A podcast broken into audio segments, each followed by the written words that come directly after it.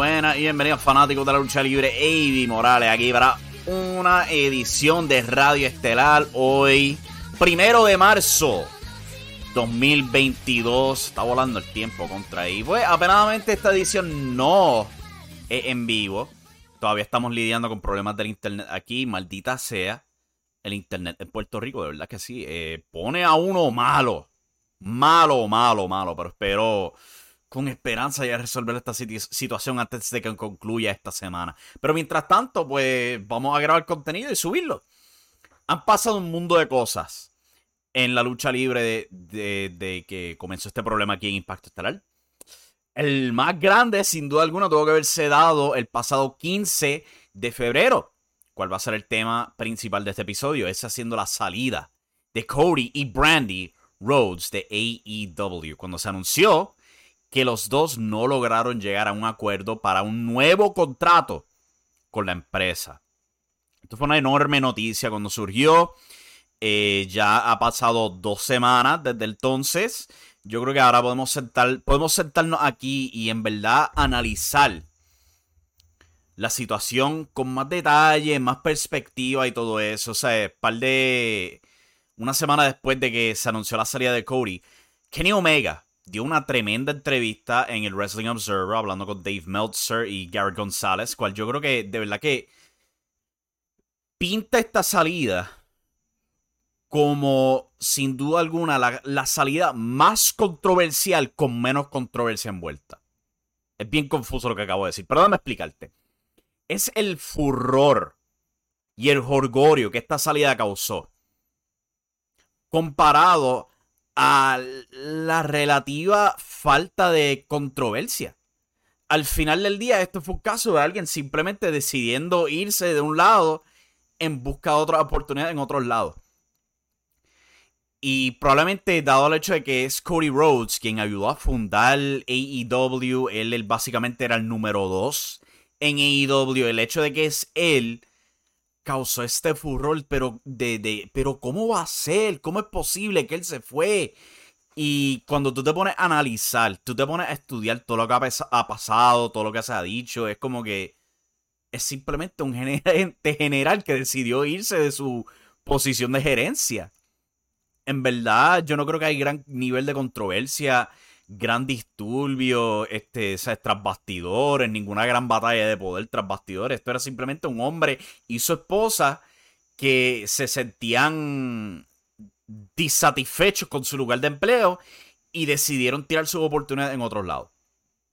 En verdad, e, esa es la manera más fácil de resumir todo esto.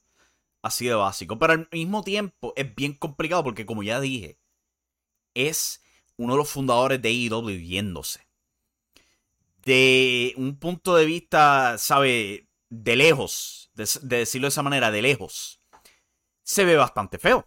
No hay quien lo dude.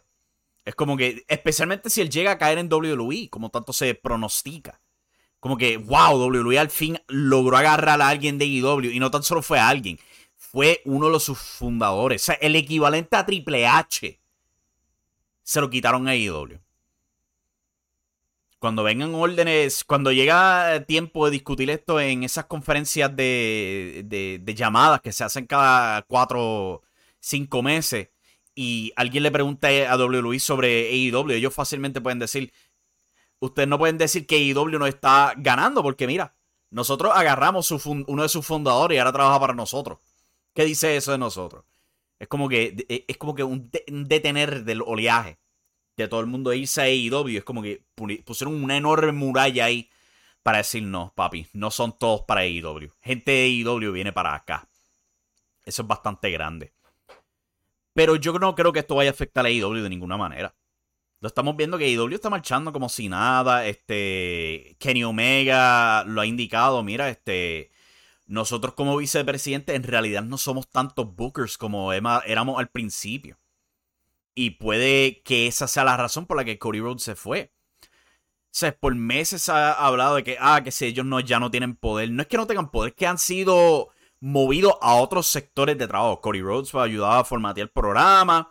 Kenny Omega trabajaba con la división femenina. Nick Jackson trabaja con este, el mercadeo. Matt Jackson trabaja con otros aspectos de la industria de IW. eh, simplemente lo que se le hizo fue quitarse eh, la influencia en lo que veíamos en televisión.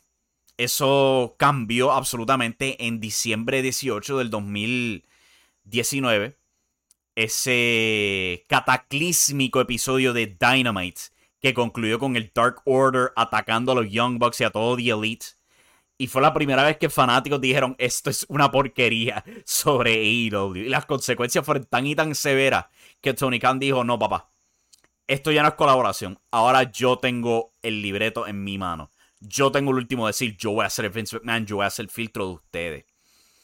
Y pues parece que poco a poco eso fue desanimando a Cody Rhodes.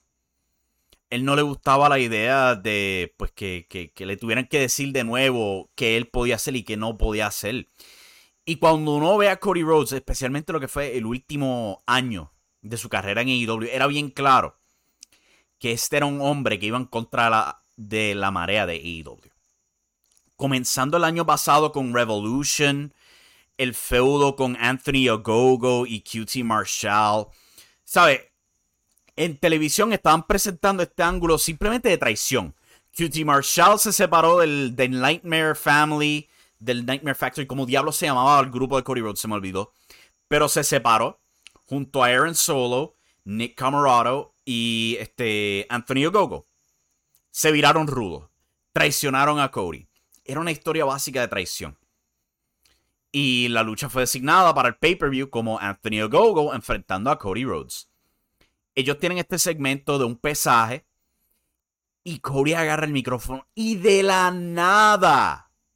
Él pega a hablar de asuntos raciales que si Anthony Ogogo, este, que sí, su gimmick era pues que él era orgulloso de ser inglés. Pero no era algo parte del feudo. Pero entonces Cody viene, agarrar el micrófono y lo hace parte del feudo a la cañona. Incluyendo él hablando de como que él no ve raza. ¿Sabe? Esto fue algo tan y tan controversial que mucha gente te relaja. A ah, Cody Rhodes mató racismo dentro en AEW. Él acabó el racismo. Era, era una promo bien bizarra. Claramente era una referencia a su papá en los 80. Pero pues no estamos en los 80. Y eso resultó en un feudo bien confuso. Y desde entonces, ahí es que empieza la ola de fanáticos yéndose en contra de Cody Rhodes. Es como que ya no te queremos ver a ti como el protagonista, ahora queremos ver a otros como protagonistas. Ahora queremos que tú seas el antagonista. Y Cody lo hacía bien claro él no quería virarse rudo. En entrevista lo decía al punto que hasta en la misma televisión, su última promo dentro de IW fue él diciendo yo no me voy a virar rudo. Rompió la cuarta pared para decírtelo. Es como que, what are you doing, man? Y ahora viendo todo este desenlace, era bien claro que eh, lo que le molestaba era su falta de, de no poder hacer las cosas como él quería.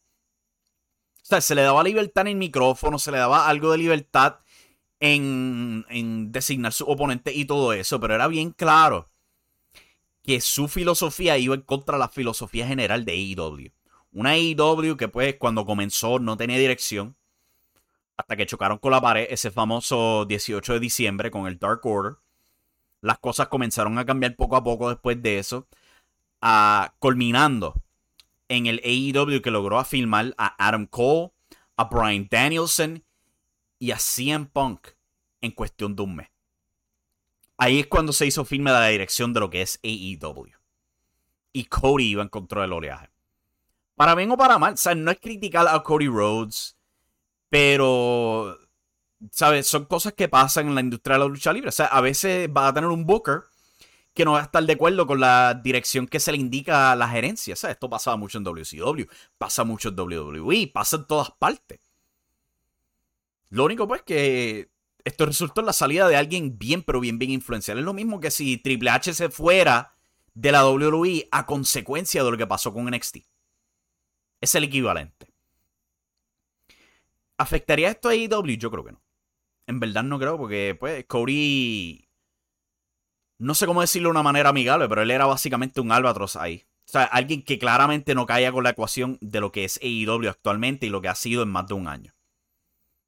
sea, desarrollándose desde lo que fue la pandemia, el crecimiento de las marcas Dark, la llegada de Rampage, eh, la llegada de Brian Danielson, CM Punk, Adam Cole y todo eso.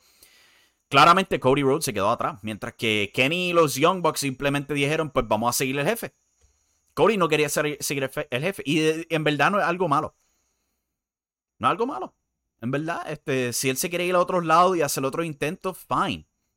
Ahora, donde sí tengo el problema es con esta idea de que él vaya a la WWE pensando que él va a tener la misma libertad que tiene en AEW. Porque, oh boy, papá. Si él piensa eso, yo no sé qué show él está viendo. Aunque yo lo dudo, honestamente. Yo creo que lo que busca es dinero y ya. No se va a partir la cabeza con si yo soy el Booker o no. Es como que después de que tú no me pongas el disfraz de Stardust, estamos bien. I'll do whatever. Al mismo tiempo, yo creo que es bastante importante que hace WWE si de verdad logran firmarlo. Porque al tiempo que se esté grabando este episodio, todavía no se ha confirmado que Cody Rhodes ha firmado con WWE. Si Cody regresa a la WWE y él es pintado como lo mismo que él era antes, ¿sabes? Stardust, un luchador intermedio que no sobrepasa de la escena del título intercontinental. ¿Qué mensaje le está enviando WWE a cualquier otra persona que está actualmente en AEW que le interesa la idea de brincar a WWE. mensaje feo, honestamente. Porque si Cody Rhodes, el número 2 de AEW, no puede lograr nada en WWE, entonces ¿para qué diablo se va a ir el resto del roster de la AEW? En contraste, si Cody entra, o yo no estoy diciendo que él entre y de repente destrone al gran indie y poderoso Roman Reigns, obviamente no.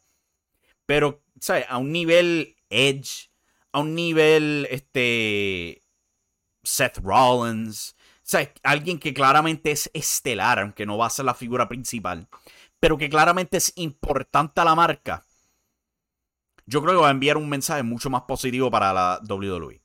Diciéndole a cualquiera que esté interesado en brincar el charco, hey, te damos más dinero y no te vamos a tratar tan mal. Pueda que la cosa te vaya bien.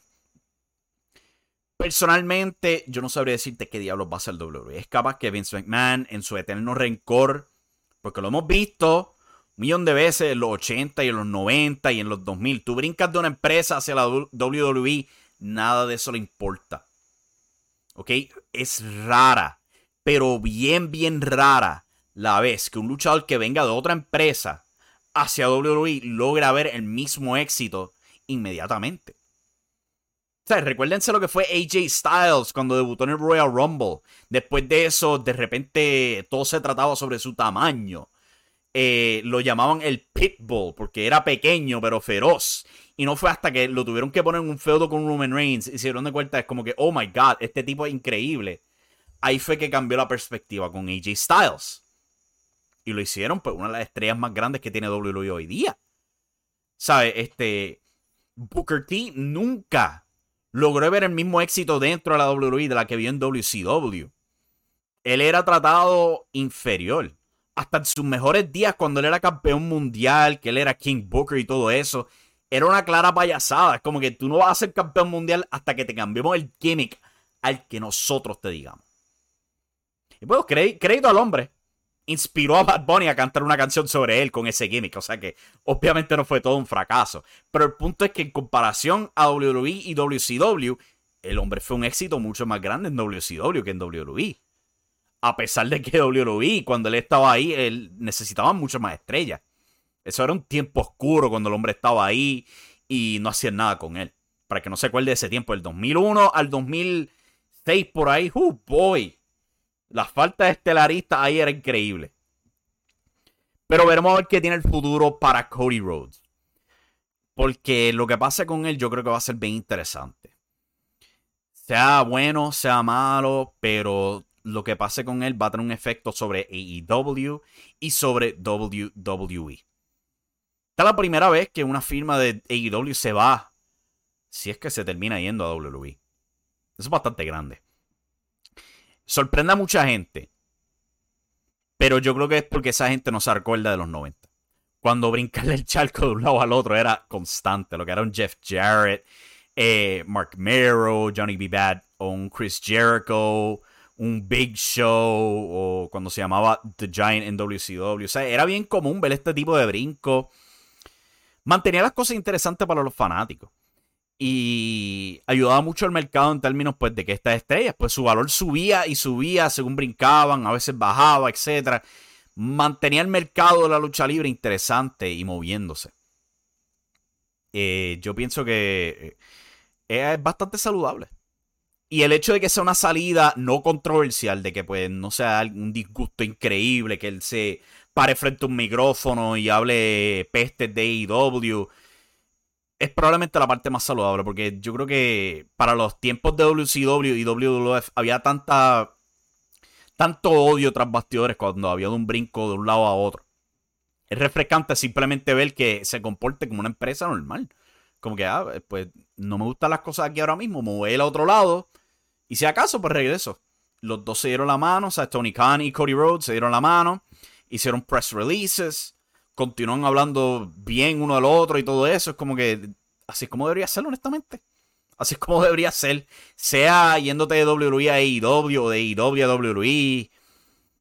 Eh, pero pues, al mismo tiempo hay que reflexionar. Este hombre era obsesionado con criticar la WWE. Ese primer show de Double or Nothing, cuando él rompió el trono de Triple H con el marrón. ¿Cuántas veces el tipo ha criticado a WWE en televisión? Uf, boy. Hombre, vamos a ver qué, qué te va a pasar. Pero bueno, tómame un break. Regresamos en breve con algo más.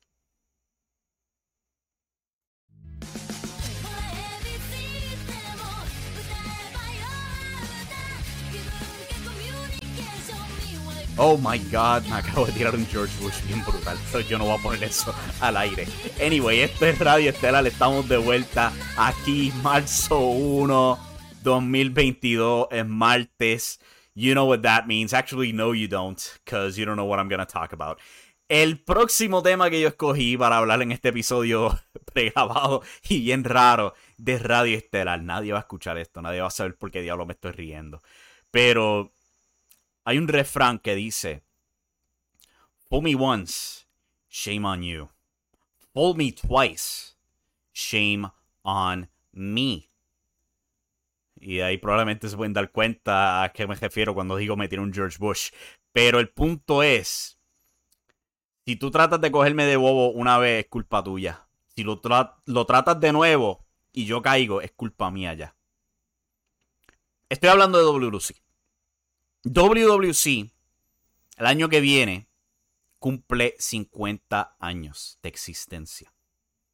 Solo detrás del Consejo Mundial de Lucha Libre, la WWE, New Japan Pro Wrestling y All Japan Pro Wrestling en, términos de años de existencia. WWC es número 5 a nivel mundial en empresas longevas en la lucha libre. Eso es impresionante. Por décadas, WWC ha sido sinónima con la lucha libre en Puerto Rico. Obviamente por los logros de un Carlos Colón, Chiqui Star, Gusto o no me gusta, el Invader, el Bronco. Eh, y, eso sin contar la larga lista de luchadores internacionales, etc. Son un montón que han dejado su marca en la isla de Puerto Rico. Pero WLC ha estado en estado crítico por años. Años.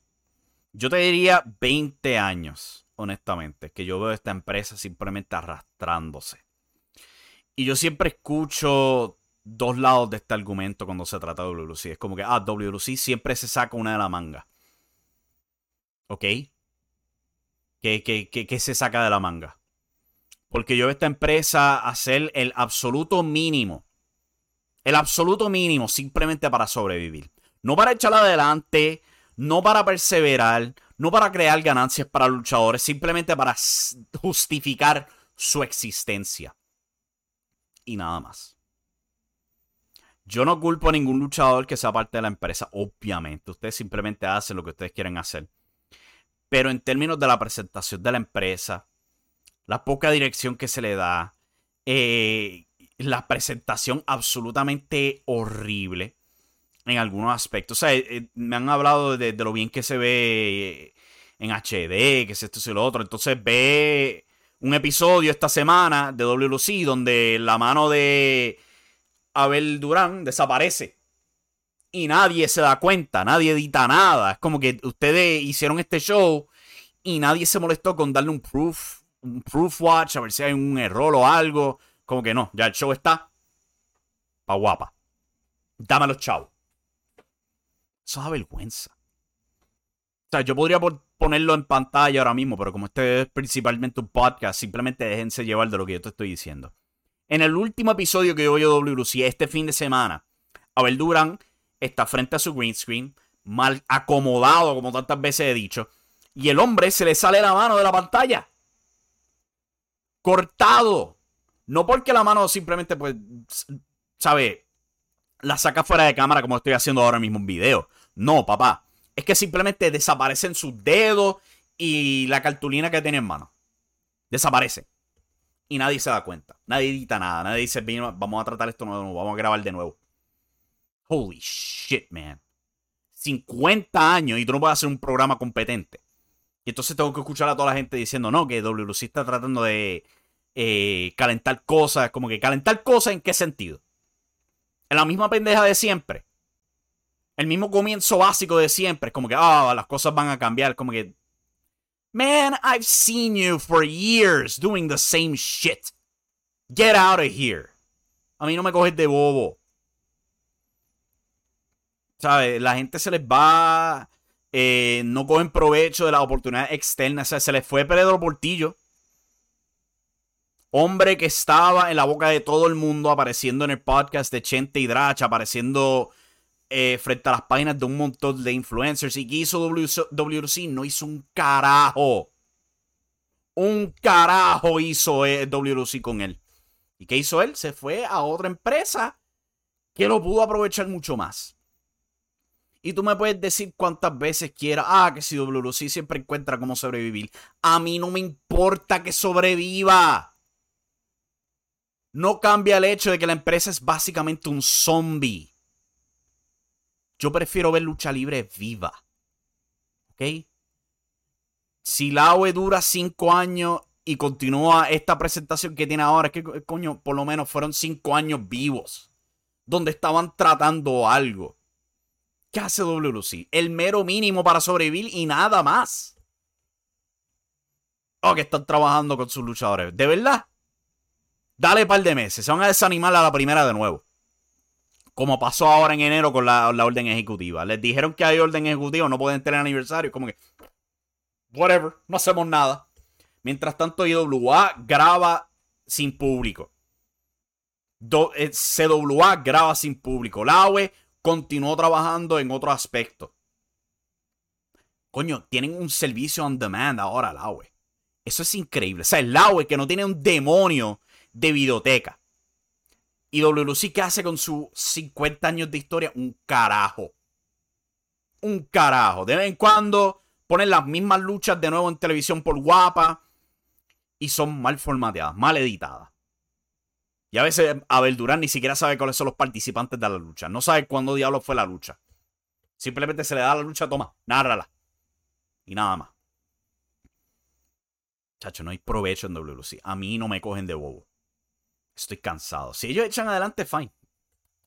Bravo, al fin. Pero yo no voy a caer para la misma pendeja ya porque quinta, sexta, séptima vez. A todo luchador en WLC, mira, yo le deseo lo mejor.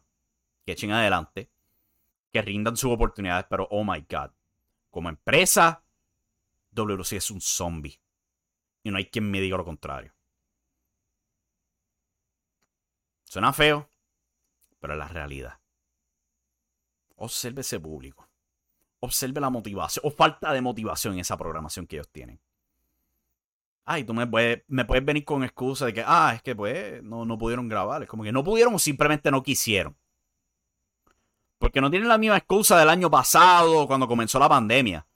¿Qué detuvo a IWA de grabar bajo este en el Acrópolis sin público? ¿Qué detuvo a CWA de grabar en el Marketplace sin público? ¿Qué detuvo a, a Laue de hacer toda esta entrevista y tratar de desarrollar a sus personajes? Nada. ¿Y qué hizo WC con su tiempo? Un carajo. Con eso en mente, muchas gracias por escuchar de que llegó esta edición de Radio Estelar. Mañana vamos a tener audio clásico. nuestro primer, no, no es mi primer podcast, pero es bastante viejo, el 2017. Eso viene. También el miércoles viene este la primera parte de mi entrevista con Mark Davidson va a estar subiendo todo eso al podcast. Subirá video en YouTube tan pronto al fin se me restaure el maldito internet. Pero por ahora, pues aquí estoy desquitándome, no tengo reacción de el chat ni nada así por el estilo, o sea que me siento que estoy hablando con la pared. Pero anyway, quería por lo menos darle movimiento a todo esto. Con eso en mente, muchas gracias por sintonizar. Hay gente que probablemente estaría disgustada con lo que estaba diciendo de WC, pero es que It's face facts, people. O sea, no, no tapen el sol con la mano. ¿Ok? Hay que observar la realidad del asunto y cómo esta empresa se ha comportado por los últimos 10, 15 años. ¿Sabe? No cambian. No cambian. Y no tienen interés en cambiar. Y me refiero a una persona en específico. Que siempre ha estado ahí, ha sido el constante y simplemente ya no le importa él cobra su cheque de guapa y whatever. Y da pena.